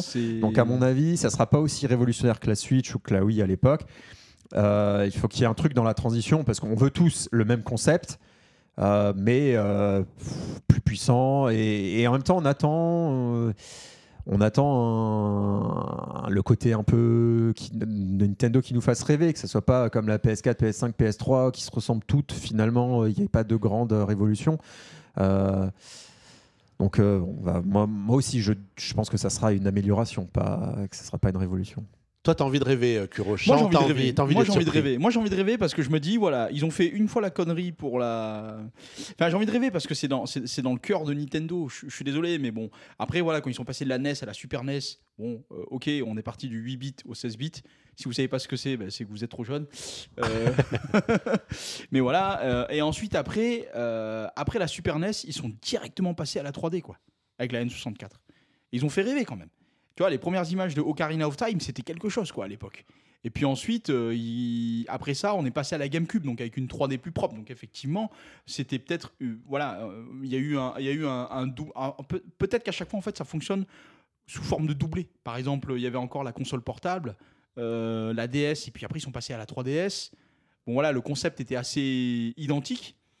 Euh, oui, Wii U, concept assez identique. Puis là, Switch euh, hybride. Peut-être que là, on va retrouver une, une- console hybride. Et oui, comme tu dis, Guillaume, c'est peut-être dur pour eux d'innover parce qu'ils sont au top, au top, au sommet en fait du marché actuellement par rapport à, à leur concurrence. Et là, ouais, ils vont peut-être sortir juste une amélioration qui les fera peut-être réfléchir sur euh, bah, la prochaine forme à prendre en fait au niveau du jeu vidéo. Peut-être parce que la technologie actuellement est peut-être pas euh, ne permet pas en fait d'évoluer Ouais. plus que ça. Après, moi, ce qui. je mais j'ai envie de rêver. J'ai envie de rêver. non, mais c'est très bien, c'est très bien. Je t'encourage à rêver. hein, J'ai envie de rêver, tu vois. je- Après, il y a j'imagine, euh, Nintendo, ils sont aussi un peu pris les pieds dans le tapis deux, trois fois avec l'innovation. La 3D sur la 3DS, ça n'a pas quand même eu la portée qu'on aurait pu penser que ça aurait au moment où c'est arrivé. C'était pas ce qu'il y avait de, de, de plus euh, de plus fantastique sur la console. Le, le gimmick Voilà. de, la, de la Wiimote, alors oui, c'est super cool quand tu joues au golf, à tennis, machin, c'est rigolo. Mais quand tu veux jouer à Mario Kart, euh, tu veux une manette entre les mains. Quand tu veux jouer à un Zelda euh, Breath of the Wild ou Tears of the Kingdom, tu veux une manette entre les mains. Tu veux pas te retrouver à tirer à l'arc euh, en faisant le geste du tir à l'arc. C'est vrai que Skyward Sword, c'est une- c'est chiant. Ouais. Je l'avoue, c'est chiant. donc je, je pense qu'ils ont peut-être appris de ces pas, erreurs parce que ils avaient besoin de passer par là pour euh, dans leur dans leur histoire, mais ça leur a peut-être montré jusqu'où ils pouvaient effectivement aller et être capables d'emmener les joueurs avec eux dans euh, ben, dans dans leur vision de ce que doit être le jeu vidéo. Et je pense qu'aujourd'hui avec la Switch, on a le produit parfait. Parce que tu as la console, tu peux jouer sur ta télé quand tu es chez toi, tu peux l'arracher de ta télé et l'emmener euh, dans les transports quand tu vas bosser euh, pour euh, continuer à jouer en allant toi, au boulot. toi- toi, tu retiens ce que je t'ai dit. Moi, je ça, tu vois, je t'écoute quand tu parles. mais, mais ça marche avec, avec plein de gens, tu vois. Tu, Ouais, bien sûr. tu commences à jouer, mais tu t'en fiches si tu peux pas aller à la fin du niveau, parce que si c'est pas toi qui conduis, tu peux continuer à jouer dans la voiture ou dans le train derrière. Donc, euh, quelque part, c'est le, le compromis idéal pour pas s'affranchir des limitations que bah, la PS5 ou la Xbox t'impose encore. Quand tu dois, euh, quand la vraie vie reprend le dessus et que tu dois Bah, tu vois, euh, par exemple, bouger. la PSP le coincé. faisait ça. La PSP, tu pouvais mettre le jeu en veille, Ouais. comme la Switch, et puis rallumer après. Je le faisais beaucoup. Donc c'est pour ça, en fait, là, j'ai retrouvé cette fonctionnalité avec la Switch, qui effectivement, en fait, aujourd'hui, me fait pencher beaucoup plus en mode nomade qu'en mode euh, sédentaire, en fait. Non, j'allais dire la 3DS, la DS aussi, Oui, la 3DS et la également. Xbox maintenant aussi, plus ou moins. Ouais, donc en tout cas, il y a eu pas mal de rumeurs cette semaine au sujet de la Switch. Alors, on a parlé du processeur, ça s'est fait. On a parlé. Ah non, on n'a pas parlé de l'écran euh, 8 pouces euh, qui a fait couler un petit peu d'encre aussi. J'arrive du coup- j'arrive pas à situer, ça fait combien de centimètres, moi 8 pouces? C'est un peu plus, c'est un peu Ouais, plus ça, grand c'est- que. un iPhone Pro Max, c'est genre dans les 6,8 ou je sais pas quoi. Donc, c'est- euh, c'est c'est un peu plus grand que la Switch OLED, qui a un écran de 7,2. Ah, d'accord, ok, ouais. Ouais. ce qui est pas mal. 8 Ce qui est pas pour le mal, coup, mais ce pour serait pas un portable. écran OLED, ce serait un écran LCD, mais quand même une bonne qualité d'écran. Ouais, euh, mais du coup, on, pour se, que ça on se reste retrouve- chouette. Ah, on on sait se très bien retrouverait justement sortir voilà, dans une des autre plus consoles tard. portables qui prennent beaucoup de place. Euh, si Bah, tu regardes c'est les... pas- alors, c'est pas dit. Non, tu parce peux rogner qu'apparemment, sur les. Tu peux rogner sur les bords. Ouais. Et du coup, tu peux rester dans, une, dans, un, dans une dimension contrainte en ayant tout, un, tout en ayant un affichage plus grand. À voir. Bon, en tout cas, Ah, apparemment, il y a des grosses commandes qui sont passées par Nintendo auprès de Samsung, qui est euh, fabricant Ah, le de grand fabricant d'écrans, OLED. ouais. Voilà. Donc, euh, on parle de millions d'exemplaires de cet écran euh, 8 pouces qui sont, euh, qui sont commandés. Donc, de là, tout le monde en a conclu que la prochaine console aurait un écran de 8 pouces. Ce qui semble. euh, voilà. C'est pas complètement aberrant hein, Mm. comme conclusion euh, par rapport à, par rapport à l'info. Et la grosse info de cette semaine, c'est euh, plusieurs sons de cloche qui concordent pour dire que la console ne sortirait finalement pas en 2024, mais plutôt au premier trimestre 2025. Ce qui me semble logique. Ça semble logique quand on y réfléchit. Après, est-ce qu'on n'a pas envie dans notre fort intérieur que la console sorte un petit peu plus tôt pour arrêter de vivre cette période d'incertitude Ouais, mais ils et, seront pas prêts à Noël. et de non-annonce? On n'a pas encore eu le temps de rêver sur la prochaine console. J'aimerais qu'ils l'annoncent, qu'on puisse euh, parler du penser au concept, euh, penser au jeu et tout. Si ça sortait là, euh, on n'aurait pas eu le temps encore de d'avoir cette période un peu de euh, ouais de rêve de enfin je sais pas quel était le laps de temps entre les annonces pour la pour la Switch à l'époque? C'était quoi novembre ils en avaient parlé et bon finalement c'est très proche. Ouais, il y aura sans doute une officialisation à la fin de, de l'exercice fiscal où ils vont dire voilà, on termine 2023-2024, 2024-2025, ça va être une année de transition, et euh, on travaille sur une nouvelle console, sans nous dire quand est-ce qu'elle va sortir. Et puis après, on aura trois mois de rumeurs pour dire est-ce que ce sera en fin d'année, est-ce que ce sera l'année prochaine? Et puis au mois de novembre, ils vont nous dire elle sortira l'année prochaine, et on vous en dira plus bientôt. Ce bientôt, ce sera en janvier 2025, et elle sortira en mars 2025. Mais ça semble tellement loin, mars 2025, quand on voit Bah, le c'est catalogue. dans un euh, an, mine de rien. ah, c'est- euh, c'est loin dans un an quand tu vois le calendrier de la Switch, celle qu'on a aujourd'hui. On se dit, mais qu'est-ce qu'on va manger jusqu'à la fin de l'année? C'est Eh ben, plein de jeux qu'on n'a pas eu le temps de faire. Alors, il y a, il y a plusieurs années, on se disait ça aussi ces derniers temps, où Nintendo, on n'avait pas trop de visibilité sur la fin de l'année et on l'a eu au final. Et, et je te rejoins, au il y a tellement de jeux à faire que je serais pas mécontent d'avoir une année un peu blanche avec Oui, un jeu, un jeu ou deux jeux max à acheter sur Switch pour terminer tous ceux qu'on a déjà et sur les autres consoles. Et moi, ça, ça me fait pas peur d'attendre un an de plus, sachant qu'il y a déjà tellement de jeux qu'on n'a pas pu faire. euh, voilà. Totalement. Franchement, euh, moi là, si Nintendo me dit euh, oui, eh ben, tu sais quoi, la console on en sort euh, en mars 2025, même décembre 2025, j'ai envie de leur dire ouais, ok, d'accord les gars, merci. Je vais Pareil. pouvoir euh, finir ma ludothèque parce que du coup, il y a trop de jeux que j'ai pas fait. Eh, dis-toi, j'ai même pas encore fait Tears of the Kingdom, hein, pour te dire. hein, tu vois. Il Ouais, est- mais t'as eu pas t'as- terminé un peu des circonstances atténuantes en 2023, Ouais, toi. ouais, des ouais, bonnes ouais. circonstances Oui, oui, atténuantes. des bonnes mais- circonstances, mais bon, voilà, tu vois, il est sous blister chez moi, je, je, je, je l'ai même pas fait, tu vois, encore, pour te dire. Ah, moi, j'ai pas encore terminé. Après, je me force. Enfin, j'avais aussi mis pris mon temps pour l'autre. hein, donc, euh, c'est vrai qu'avec les autres jeux qui sortent et les nouvelles consoles et machin, euh, j'aimerais juste avoir le temps de ne pas me dire que j'ai laissé que j'ai délaissé certains jeux euh, parce que euh, il y a des nouveautés qui sortent. Donc moi, ça me dérangerait pas non plus. Et je pense que comme ce qu'on a dit avant, s'ils en vendent encore des, scores incroyables comparés autant que la, Wii U chaque année de toute sa durée de vie, ils ont ils peuvent se permettre encore d'attendre. Mais moi, la question que je me pose, c'est qu'en pensent les gens qui écoutent ce PNcast Est-ce qu'ils sont énervés tout seuls dans leur voiture ou dans, leur, euh, dans le bus en écoutant ce qu'on dit et dire, mais ils s'en foutent de penser Bah, que je sais pas, c'est pose ok la que question. la Switch sorte en 2025 Moi, Pose je la question tout de suite Pose la question sur le, euh, pose, la- pose le sondage, euh, change le sondage sur PN. Ah oui, ce serait pas mal. Ouais, dire, ouais. Là, on dit qu'est-ce que vous attendez début 2024 Vu qu'on est en novembre, ce serait peut-être pas mal de changer. Mais oui, c'est vrai, c'est une bonne question. En tout cas, La Ouais. Switch 2 pour, pour, pour 2025, 2024, euh, c'est quand? 2026. Je suis pas sûr qu'il y ait encore une- déjà une grosse demande euh, d'attente. Pour la Wii U à l'époque, oui, parce qu'il l'avait abandonné. Euh, mais là, ça va être vraiment la première année où il y a vraiment, de façon poussive, que du portage, principalement. Donc un an, on est prêt à l'accepter. C'est pour ça que ça me choquerait pas. De toute façon, euh, même si on n'est pas prêt à l'accepter, Voilà, il on faut ne laissera pas le choix de Voilà. toute façon. Donc, Et euh, moi je te dis, ils vont sortir un nouveau Smash Bros, tu vois. tu tu t'y attendras pas du tout. Et ils vont dire Allez les gars, on relance la machine pour 7 ans. Allez hop Je sais pas si Sakurai il est prêt pour 7 ans de Smash Bros encore. Le pauvre. Le pauvre. Ouais, en tout cas, bah, la question est posée. La prochaine Switch sortira-t-elle en 2024 ou en 2025 Là, pour le moment, tous les sons de cloche nous disent globalement, ouais, 2025. globalement, Qu'est-ce que t'en penses toi, euh, Zav Moi, je, je pense que Allez, donne-nous ton avis. pour, pour, de PN, vrai, hein. pour PN, ce serait bien qu'elle Ouais, sorte en 2024. Parce qu'on sent Ou qu'il y ait des que grosses rumeurs. ben, les, les, les, les gens détestent les rumeurs, mais ils adorent les rumeurs. Et on voit tout de suite la différence entre une Ouais, les période où il n'y a rien. Voilà, après, tu as différentes façons de le faire. Tu peux faire Mm. un titre putaclic où tu as l'impression que c'est la vérité vraie et en fait, pas du tout. Ouais, ouais. Voilà. Ou alors tu dis bah, rumeur, ah là là, et tu donnes l'info, tu donnes l'info Rumeur ou slash pas rumeur et puis les gens font ce qu'ils veulent. Mais disons que on, on- ce genre de contenu marche plutôt bien euh, sur le site, donc ça veut dire que c'est plutôt populaire. Mais à un moment, ce serait bien qu'on ait de la vraie info pour savoir vers quoi on va, avec quel jeu, quels sont les titres qui vont alimenter euh, le lancement de cette nouvelle génération, quelle sera la peut-être nouvelle gimmick qui sera proposée par la console s'il y en a une?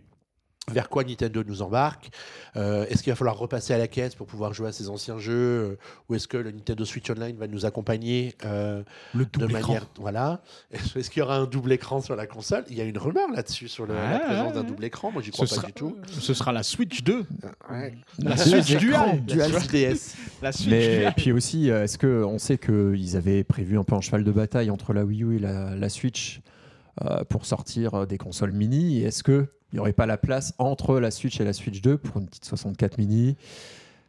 Oui, ça, alors c'est vrai aussi. Après, ça, ça, ça sort. Parce que ça faisait un peu- Ça sort oui. du, Mais ça, ça alimente consoles. quand même le. Ça fait, ça, fait, ça fait causer. Ouais. Ça, Ça fait causer, ça fait causer. Ça fait l'actu. 20 jeux, 15 jeux. euh, Est-ce que seulement 10 jeux? C'est ça. euh, Parce qu'on sait que c'est faisable. Il y a eu la PS1 mini, donc c'est faisable. Euh, c'est le, mo- c'est, c'est le moment ou jamais pour les lancer, ce type de console, Après, entre tu sais, deux, les, tu vois. les mini-consoles, euh, il y a eu une mini-console Mario, puis après il y a eu une mini-console Zelda. Oui. J'ai eu l'impression qu'ils ont eu beaucoup de mal à vendre la, la Game Watch Zelda, la qu'ils Ouais, avaient ouais, faite, ouais. euh, mais bon, c'était peut-être moins populaire. Enfin, quoique, euh, Bah, la, ça- la 64 est moins populaire quand même que les, que les premières. Donc, donc, euh, donc je pense Mais bon, c'est une possibilité. fin d'année, on a ça en plus. Pour ceux qui en peuvent plus de la Switch, mais qui veulent. euh, Après- quand même Et toi, t'en penses quoi, toi, Guillaume? Tu penses qu'elle va sortir euh, en 2024 euh, la console? Moi, je pense que c'est plutôt 2025, de ce que je Ouais, comprends. tu penses 2025 Ouais. Et toi Et toi Tu Moi, t'en fous Non, moi 2025. Toi, moi, je 2025. pense 2025. Moi, je pense qu'ils vont nous faire, euh, qu'ils vont nous faire une Switch. Ils vont là, ils vont annoncer euh, comme ils avaient fait là. euh, je m'en souviens plus. euh, un matin à 4 h du mat là. euh, Oui, c'est vrai. On avait suivi ça. On était comme des tarés et tout, etc. C'était une présentation mondiale, mais Ah, c'est vrai, le lendemain, c'était euh, le, le- le lendemain, on partait ouais. à Paris. mais, Ouais. ouais. Voilà. Et euh, à mon avis, je pense qu'ils vont faire un truc comme ça cette année. Ce sera. euh, je pense, ce sera. Je pense que tes prêts à toi sont pas mal. Ça va sans doute sortir. euh, Premier trimestre 2025, ça se trouve mars 2025 ou avril 2025, et ils vont l'annoncer là, euh, je pense en septembre, euh, enfin à l'automne. Mais tu sais, je suis très fort pour faire des plans sur des Ah choses non, qui sont évidentes quand tout le monde en parle. Mais Tu euh, Les rumeurs diraient elle sortira en novembre. Je t'aurais fait exactement le même déroulé, mais pour une sortie en mais novembre. sin- sincèrement, mais après le truc c'est que c'est ça, c'est que généralement de façon, après dans le monde du jeu vidéo, quand on évolue là-dedans au niveau actualité, de toute façon c'est toujours pareil, tu as toujours des grosses annonces. À l'époque de Feu le 3, hein, parce que maintenant ils ont annoncé que ça n'existait plus, mais tu avais toujours les grosses annonces en juin, tu avais toujours après une autre vague d'annonces au, Tokyo Game Show en septembre, et à chaque fois c'était ça. Et c'est ce qui rythmait en fait euh, l'actu. Aujourd'hui ça n'a pas changé, tu as toujours les annonces début de l'été, et après d'autres annonces début de l'automne. Et euh, voilà, les grosses annonces, généralement, elles sont faites là. Donc je pense, à mon avis, que ça va être ça. Euh, parce que l'été, tout le monde est en vacances. Qui s'intéresse à l'actu pendant Bah, l'été exactement. Hein de toute façon, il sortirait pas une console en plein C'est ça. euh, euh, moi, je m'intéresse à mon bronzage, enfin. Voilà, quoi. C'est soit, soit octobre-novembre, soit mars, soit octobre-novembre, soit mars. voilà, c'est non non mais voilà, généralement c'est printemps, début de l'été et euh, automne. Et, Et- après à Noël, ils sont occupés à vendre, à vendre, à vendre pour faire des sous. Ouais, et puis bah, comme vous le dites, il y a quand même un catalogue gigantesque sur euh, Switch qui est dispo. Il y a encore des jeux qui sortent oui, ces derniers transition. temps. T'as vu ça? C'est un métier. Hein C'est une super. Je- Sans transition, euh, Thierry. voilà. Et rien que sur les mois de janvier et février, on a quand même deux grosses sorties chez Nintendo qui viennent alimenter le catalogue. Alors, les deux sont des portages, donc on peut en tirer les conclusions qu'on veut sur euh, la capacité de Nintendo à nous proposer quelque chose de neuf sur la, sur Ouais. la Switch. Mais en même temps, on on peut pas dire qu'ils alimentent pas leur propre console de jeu à une période où peut-être on aurait déjà pu se dire euh, qu'il n'y a plus grand-chose à se mettre sous la dent. Effectivement. Parce qu'on a donc deux jeux qui sont sortis euh, en janvier-février. Le premier, c'est Another Code Recollection. Et le second, c'est Mario vs Donkey Kong. Le premier est sorti en janvier, le Et 19 sorti- janvier de et mémoire. effectivement, à peu Voilà. près. Et Mario vs Donkey Kong est sorti le 16 février. Donc, il y La a semaine quelques dernière. jours à peine au moment où on enregistre ce PNcast. Et on va vous parler de ces deux jeux. Allez, Alors, on va commencer à parler de Another Code Recollection qui est sorti donc sur Switch le 19 janvier euh, dernier. Je connais pas. Inconnu Tu, au tu connais pas, c'est pas, c'est pas ton genre de jeu. Si. Toi, t'es plus sur RPG. Si, si, si. Enfin, si, à l'époque, j'en ai entendu parler parce que j'en ai vendu plein à l'époque où je travaillais chez. euh, chez. chez, chez, euh, Chez, chez, chez- une, une enseigne avec un M, tu sais, et bleu, tu vois, euh, il y a très longtemps. Et euh, j'en ai vendu plein des Honor Code. Mais euh, c'est vrai que je- moi, personnellement, j'ai jamais fait.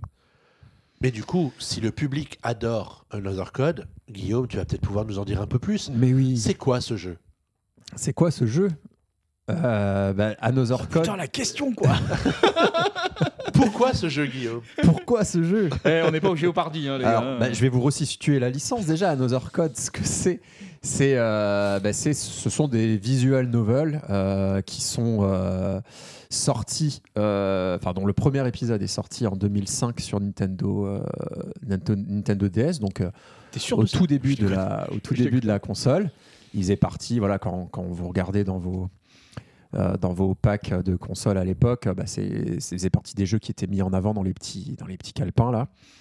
Euh, donc euh, voilà, c'est c'est un visual novel qui euh, qui mélange énigme et euh, histoire et qui normalement utilise les euh, spécificités des deux consoles. Parce qu'il y, y a un premier épisode si je resitue qui est sorti en 2005 sur DS donc qui utilisait les capacités euh, de la console donc les deux écrans. Donc on voyait euh, sur le sur Le l'écran tactile. du haut le tactile évidemment qui on voyait sur l'écran du haut des images fixes qui changeaient en fonction d'où on déplaçait le personnage et sur l'écran tactile, on avait une vue du dessus des personnages qu'on déplaçait en pointant le stylet. Et du coup, euh, l'image euh, sur l'écran du haut changeait euh, pour voir certaines scènes spécifiques. Et donc, il y a eu donc, une version sur DS en 2005 et en 2009, euh, la suite sur, sur, la, sur la Wii. Et donc, on suit un personnage qui s'appelle. Attendez, maintenant. T'as mangé son nom Ben oui, parce que Ce sera coupé au J'ai- montage, ça. un doute. Voilà, elle s'appelle Ashley. Ah, donc on suit un personnage qui s'appelle Ashley, qui a 13-14 ans euh, dans le premier.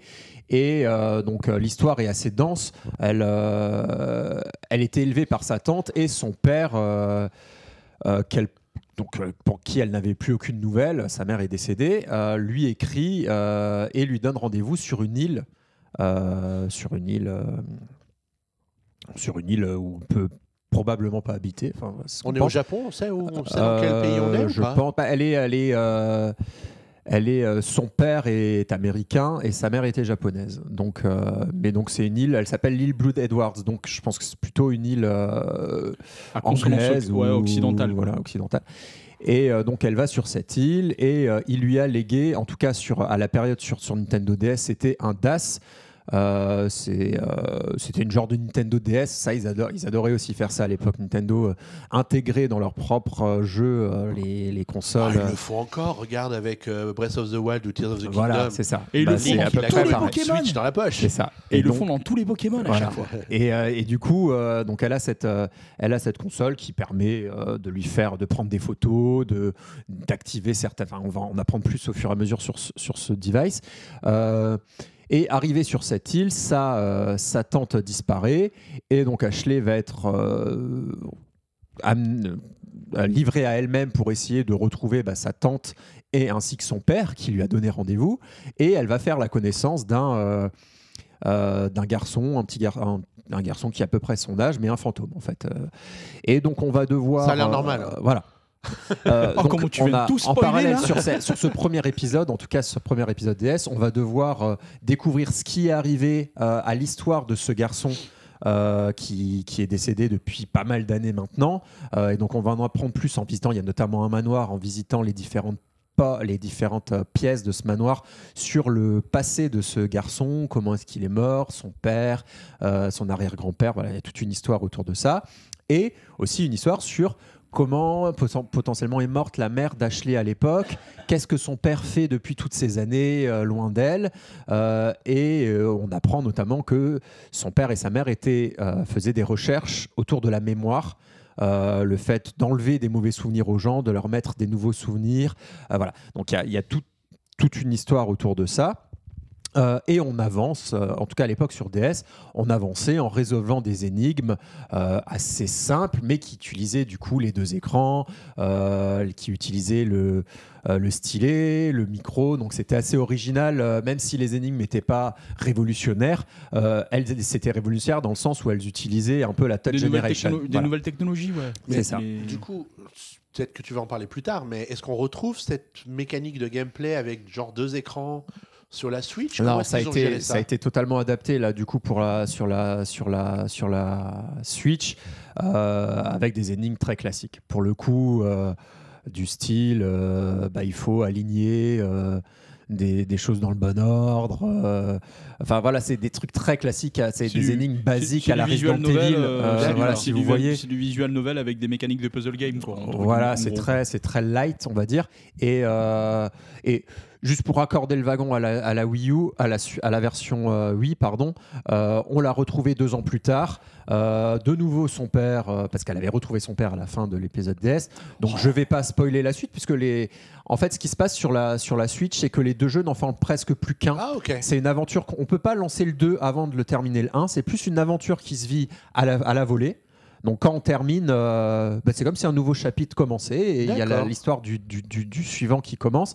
Euh, donc je vais pas trop spoiler, mais elle se retrouve dans un genre de camp de vacances, euh, un camp d'été, pour retrouver à nouveau son père. Et là, il y a à nouveau des enquêtes sur, visiblement, quand elle était plus jeune, sa mère l'avait amenée là.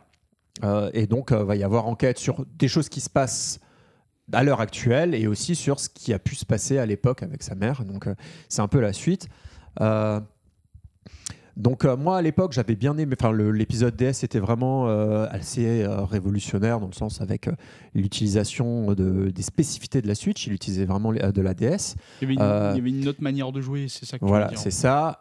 L'épisode Wii euh, était déjà moins, même si évidemment là elle avait de nouveau une console qui ressemblait à la Wii. Enfin voilà, elle avait quelque chose de nouveau, un, un device comme ça. Euh, donc on pointait à l'écran, euh, on faisait des choses de ce style. Mais de souvenir, il était beaucoup beaucoup plus long. Et moi, il m'a perdu. J'étais pas allé jusqu'au bout. J'avais joué. J'en étais à 12 heures au moins. Et j'ai toujours pas arrivé au bout. Et donc ça, c'était un point faible de l'épisode oui, qui était moins passionnant, plus plus verbeux aussi, beaucoup de dialogue et tout, euh, mais qui restait. Enfin voilà, il était sorti euh, quatre ans après l'autre. Enfin voilà, on on s'était pas non plus. euh, c'était pas une overdose non plus, mais moi voilà, j'avais du mal à aller au bout parce qu'il était trop long pour l'attention que je pouvais y, amener.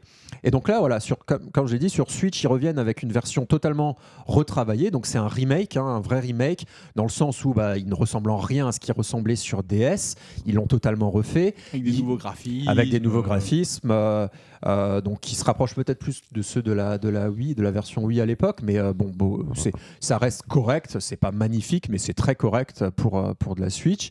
Ils essayent, voilà, vu que c'est deux jeux en un, j'ai l'impression, en tout cas, que dans le premier, il y a quelques indices qui te laissent, qui t'ouvrent la porte aux deux. euh, que tu n'avais peut-être pas forcément euh, dans la première euh, de la version sur DS à l'époque, mais bon, ça je peux pas le. C'est l'impression que j'ai eue en y jouant. Et du coup, les deux jeux voilà, se suivent directement. Voilà, je sais pas s'il y avait d'autres questions. Ouais, du coup, est-ce qu'on est sur du visual novel ou est-ce qu'on est sur un jeu d'aventure avec quelques gimmicks Tu nous parlais des, des énigmes, etc. Ouais. Ou est-ce qu'il s'inscrit dans quoi finalement ce- Bah là, ce pour jeu le coup, euh, moi j'ai refait tout le premier. Je suis arrivé euh, à la fin du premier là, actuellement. Euh, pour le coup, ça reste quand même très très visual novel. Euh, les énigmes ne sont pas suffisamment euh, intéressantes ou euh, bah après ils les ont adaptées. Donc c'est quand même il y a eu tout un travail un retravail dessus. Mais ce qui en fait des énigmes de jeu classiques au final vu qu'il n'y a pas toutes les spécificités du tactile le tactile il n'y a pas de tactile hein, sur la version Switch. Ils l'ont pas voilà ils l'ont pas adapté ça se joue comme un jeu console normal Euh, donc euh, voilà ça sera un visual novel dans lequel on a quelques énigmes à la Resident Evil euh, voilà, où il faut euh, se souvenir euh, un endroit, on prend quelque chose en photo et on peut après se souvenir comment étaient positionnées certaines choses. Euh, c'est du classique, archi classique. Euh, et euh, pour le coup, euh, c'est pas les fans de jeux à énigmes ne vont pas s'y retrouver du tout. Euh, donc ça, il y, a une question qui est après, c'est à qui peut s'adresser cette version Tu lis dans mon esprit. euh, je pense qu'il va s'adresser énormément à du coup ceux qui aiment les visual novels euh, ou ceux qui ont aimé ou qui ont joué, qui sont nostalgiques des versions précédentes et qui veulent le refaire pour se remémorer, qui se souviennent plus forcément de l'histoire. Moi, je l'avais fini à l'époque sur sur DS. Je me souvenais plus du tout, euh, jusqu'à un point où je me suis dit tiens, j'aimerais bien comparer pour savoir ce- vraiment tout ce qui se passait dedans, euh, si c'est vraiment euh, concordant. Euh, mais mais je le conseillerais pas du coup aux gens qui aiment les jeux d'aventure, les jeux à énigmes, parce qu'ils y trouveront pas du tout leur compte. Donc c'est vraiment visual novel qui débutent, enfin voilà, qui sont parce que l'histoire n'est pas non plus, parce que voilà, co- comme j'expliquais, c'est assez, c'est des grosses ficelles un peu. euh, Il y a, ah, ce côté autour de la mémoire et tout ça, ça peut être intéressant, mais en tout cas dans le premier, pour l'instant, c'est pas non plus ultra développé. Euh, Il n'y a pas euh, une énigme de dingue.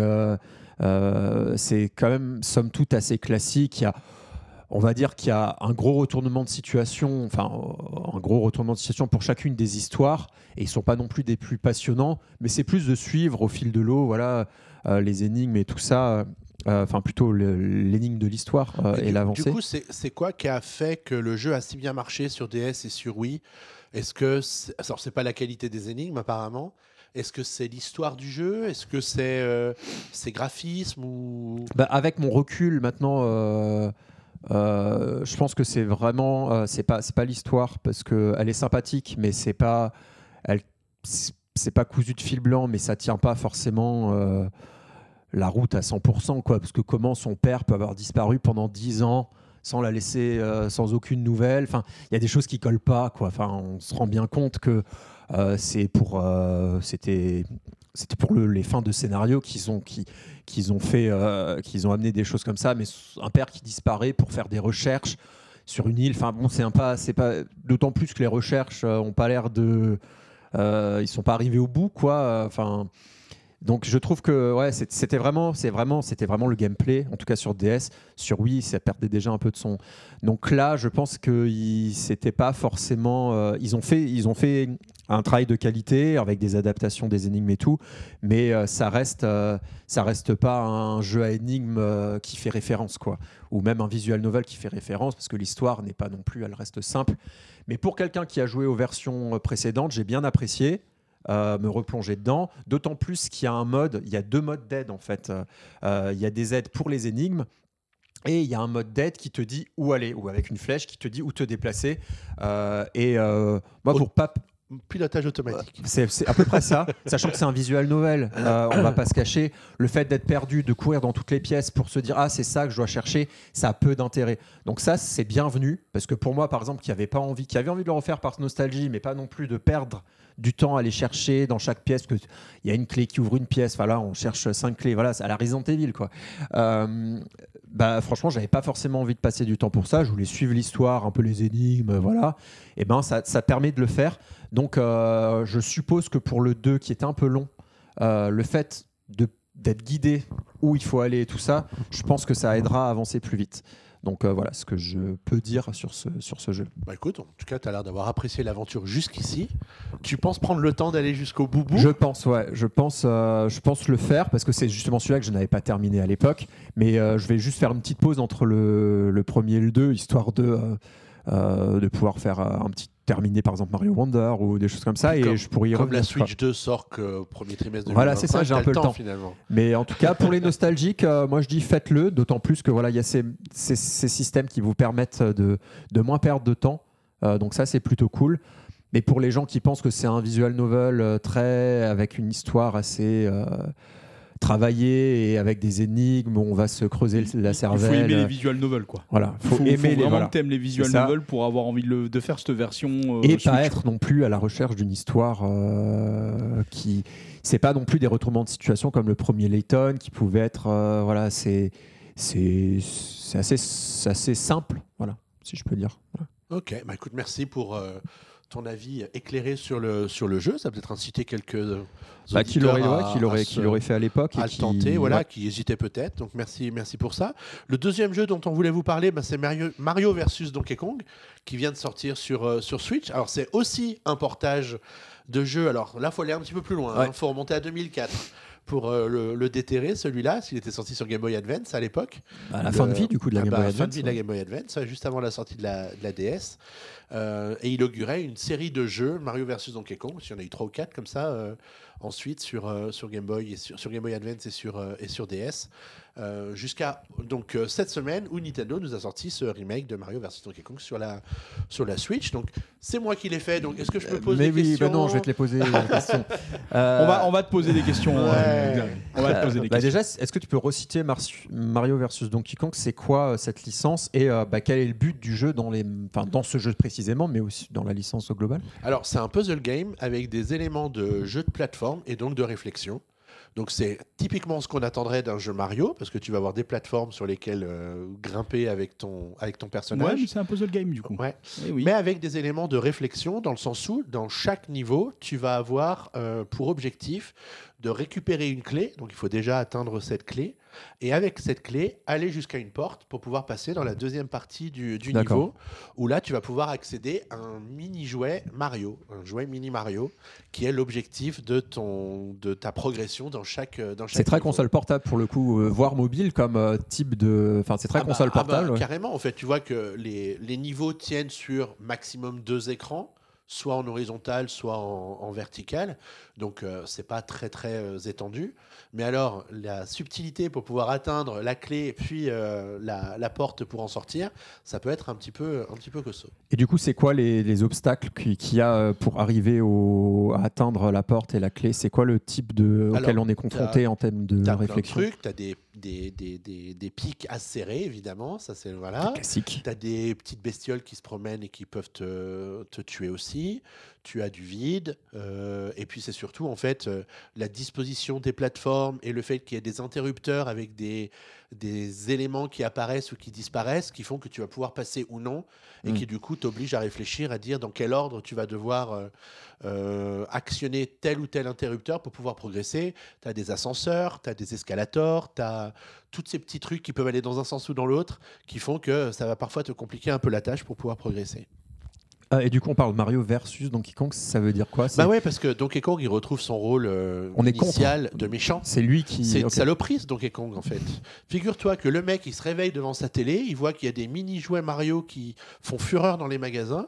Donc, soudain, monsieur qui n'en avait pas en veut absolument. Malheureusement, en boutique, il n'y en a plus. Alors, qu'est-ce qu'il fait? Il va à l'usine et il pique tous les jouets mini Mario qu'il y avait euh, à la sortie des chaînes de Ah fabrication. là là. T'imagines- Quel égoïste alors celui-ci T'imagines la panique chez les Todd, qui eux bossaient dur pour pouvoir sortir des mini Mario comme Mm. ça des, des chaînes de production. Donc Donkey Kong, il, il met tous ses jouets mini Mario dans un sac, il part en courant. Et qui sait qui le voit courir au loin Un certain Super Mario qui part à sa poursuite et qui lui dit Eh, Attends, rends-moi mes euh, mini-jouets euh, mini Mario, c'est mon business, quoi. Et donc, c'est comme ça que ça commence. Et donc, en fait, dans tout le jeu, on court après Donkey Kong pour récupérer des jouets mini Mario en sachant qu'il en perd un par niveau que toi tu récupères et qui vont t'aider aussi à affronter euh, combien le boss niveaux de du fin coup de- alors Alors, tu as 8 mondes. Ouais. Tu as aussi des mondes euh, experts et des mondes plus voilà, pour euh, prolonger le, le jeu. En tout, il y a 130 niveaux. D'accord. Donc, euh, tu calcules à peu près. Tu vois peu 130, près, et- 130 T'as- énigmes, t'as en puzzle. gros, euh, euh, résoudre, 6 quoi. niveaux par monde Ouais. et deux niveaux additionnels par monde aussi, qui, pour lesquels tu es obligé de faire les six premiers euh, niveaux pour pouvoir les, euh, pour pouvoir les tenter. Tu en as un qui va consister à utiliser tes mini Mario pour euh, bah, traverser le niveau et puis simplement aller euh, jusqu'au coffre dans lequel tu vas pouvoir les ranger pour les protéger.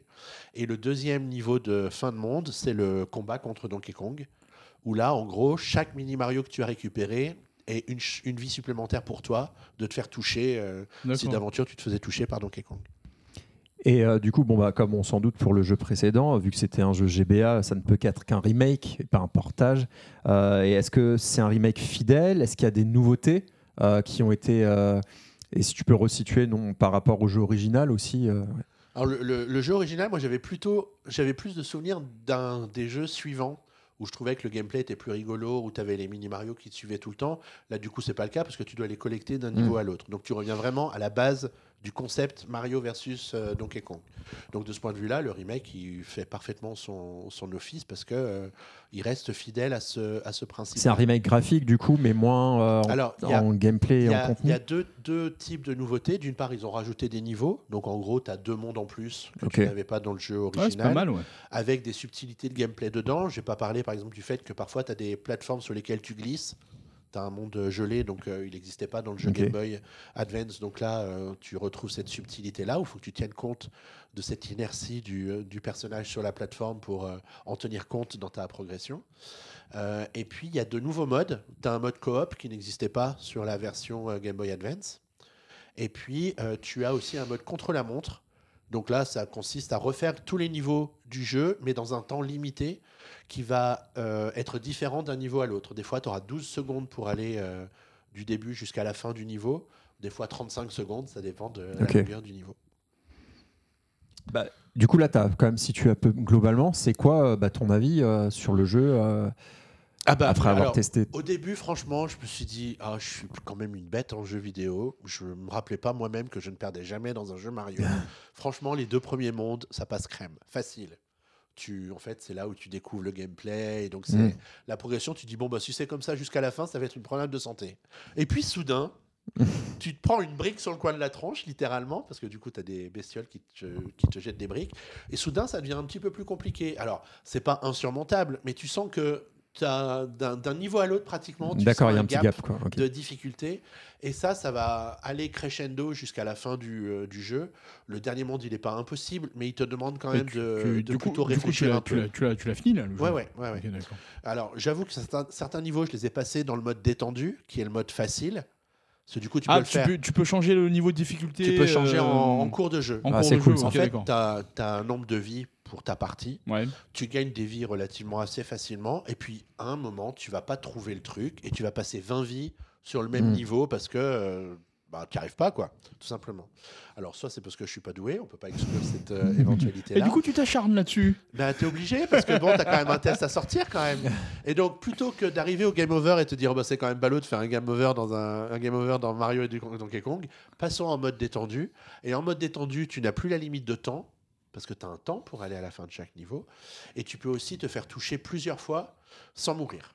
Ok. Normalement, tu, tu, t'as- tu te fais toucher One une shot. fois, c'est foutu. Ouais, normalement, c'est one shot. C'est un dead and retry quoi, dans le genre. hein.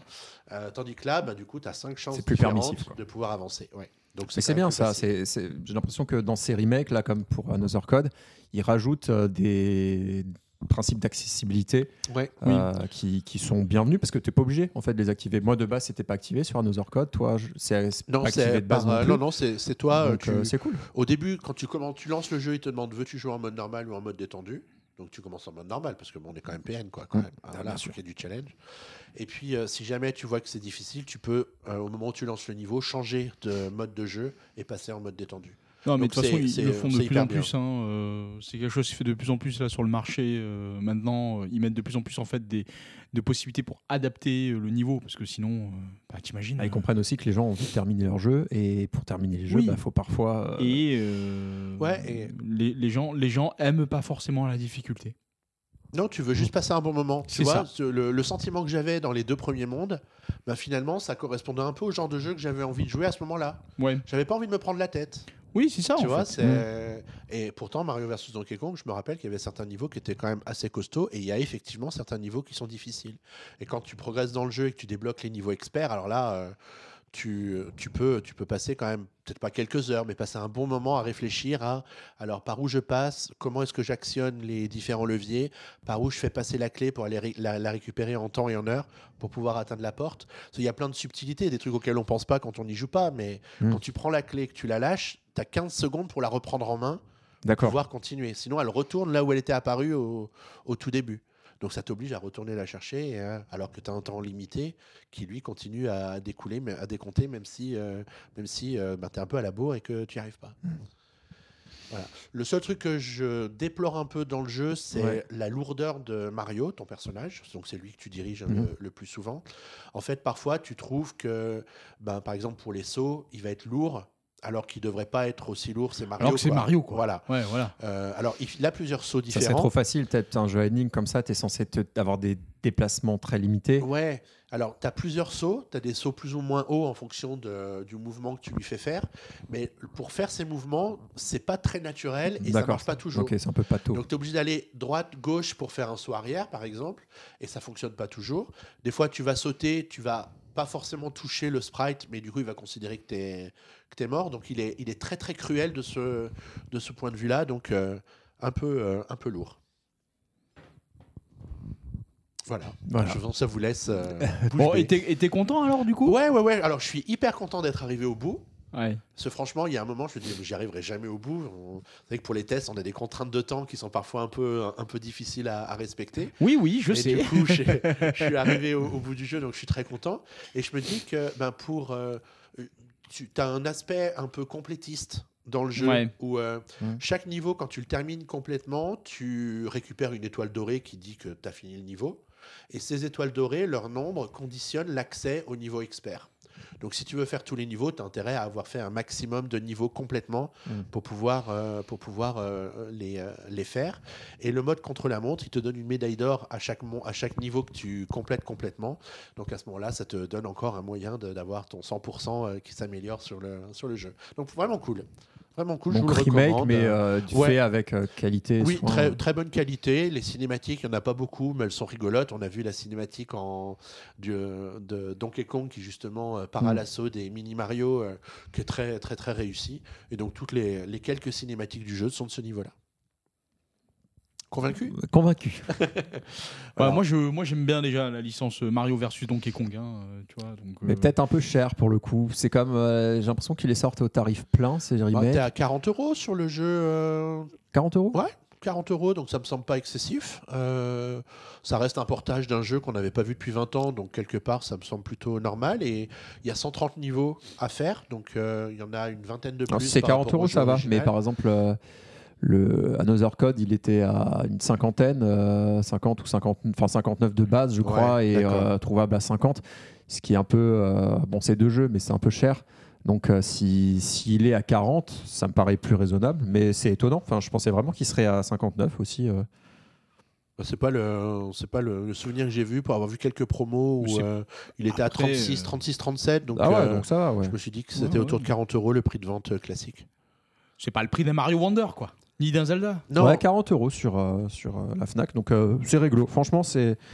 C'est réglo pour un, pour Ouais, un c'est remake. un- euh. C'est c'est un- c'est pas un jeu qui demande beaucoup d'efforts à faire parce que quelque part c'est juste un portage donc tu as déjà le concept des niveaux euh, disponibles à transposer Mmh, sur, sûr. la, sur la Switch. Euh, ça alimente le catalogue, on en a parlé tout à l'heure, mais du coup il y a quand même pas grand chose sinon à se mettre sous la dent euh, sur, euh, sur Switch. Donc quelque part ça correspond un peu au bon jeu, au bon moment, à une période un peu creuse. Sur laquelle on n'a pas Pour ceux qui ont vraiment le- plus rien à jouer, qui peuvent se laisser tenter par. euh, Voilà, ou ouais. qui se laisseront tenter dans les mois prochains euh, pour euh, un, bon, euh, un bon puzzle game comme ça. Ouais, Ok. moi, je, moi, je pense que je le prendrai. Je pense que je le prendrai, ouais. Je le ferai avec ma fille, sans doute, pour la faire réfléchir. Ouais, puis tu as le mode Mhm. coop, donc tu peux jouer facilement Ah à bah deux. voilà, et nickel. voilà. Ouais, Ouais, donc euh, coop, idéal. Voilà. Et en mode coop, du coup, ça se passe comment alors euh Bah, du coup, tu en as un qui va contrôler Mario, et puis tu as l'autre qui va contrôler un mini Mario ou un Todd, je sais plus, et récupérer une, euh, une clé pour pouvoir aller lui aussi jusqu'au bout du niveau. D'accord. Donc euh, vous travaillez en coop pour aller au bout du, au bout du niveau. Ok. Top. Et ben voilà, mais est-ce qu'on n'arriverait pas au bout de ce PNcast Eh bien, je crois que si. À moins que tu aies encore des choses à, Eh ben à non, nous alors demander. peut-être euh, Guillaume, tu peux nous rappeler comment réagir au PNcast. Ah oui, Guillaume. Tant ce que tu t'en rappelles? Mais oui, je m'en rappelle, même ça fait 4 mois. Euh, bah, les principales euh, manières de réagir, c'est déjà en bas de la news sur le site de Puissance Nando. C'est là où on va peut-être plus facilement le remarquer. Euh, et euh, vous pouvez aussi réagir sur les réseaux sociaux, donc sur Twitter notamment. Euh, Alors, je crois qu'il faut que tu te mettes à sur la page. X. Sur On. Ça est s'appelle sur X. X. On Blue est Sky. sur Mastodon. Non, pas Blue Sky. si. On est sur Blue Sky. On est sur Threads. Threads. Ouais. On est sur Instagram. On est sur Instagram on aussi. communique beaucoup avec la communauté sur notre euh, Discord. Il y a ouais, principalement le Discord aussi. Et n'hésitez pas surtout à laisser des commentaires sur les plateformes de- d'écoute. Parce que c'est ce qui permet, euh, voilà, de, c'est des choses aussi qu'on lit euh, de temps en temps. Donc c'est toujours cool d'avoir vos retours là-dessus. Quand ils sont positifs, c'est encore mieux. Ah bah, ça, bien sûr, bien sûr. On adore les étoiles. Et pas forcément les étoiles de Mario vs C'est Donkey. Kong, mais les étoiles dans les avis des podcasts. Mais en tout cas, merci à tous les deux d'avoir partagé ce PNcast de rentrée 2024 avec moi. De début 2024. Oh, on, est encore, on est encore en début d'année. Mais oui, Ça mais va. oui. C'est va- que février. On va essayer de faire un effort pour se retrouver bientôt. Notez l'engagement fort et déterminé. pour Princess Peach, peut-être, s'il y a de quoi dire. eh ben écoute, on il y aura ça. plein de choses à dire, je pense, au mois de mars. Ouais, il y a plein de choses à se raconter, toujours, toujours. En tout cas, merci à vous de nous avoir écoutés sur ce PNcast. On se retrouve dans quelques jours, quelques semaines, quelques mois, quelques années, allez savoir. En tout cas, les notifications de votre plateforme de podcast viendront vous dire qu'un nouveau euh, podcast est dispo. Donc, n'hésitez pas à vous, à vous abonner au, PNcast sur votre plateforme préférée. On se retrouve très bientôt euh, dans vos oreilles, mais dès, dès maintenant sur PN pour lire les actus et les tests proposés par euh, toute l'équipe du site qui travaille vraiment dur pour vous alimenter en, en infos et en contenu sur le site. D'ici là, passez une bonne journée, une bonne soirée et une bonne nuit. Une bonne Et- semaine, peut-être. Et une bonne Et semaine des bonnes vacances. Et à la prochaine sur PN. Bye bye. Allez, bye Ciao, bye, ciao. salut.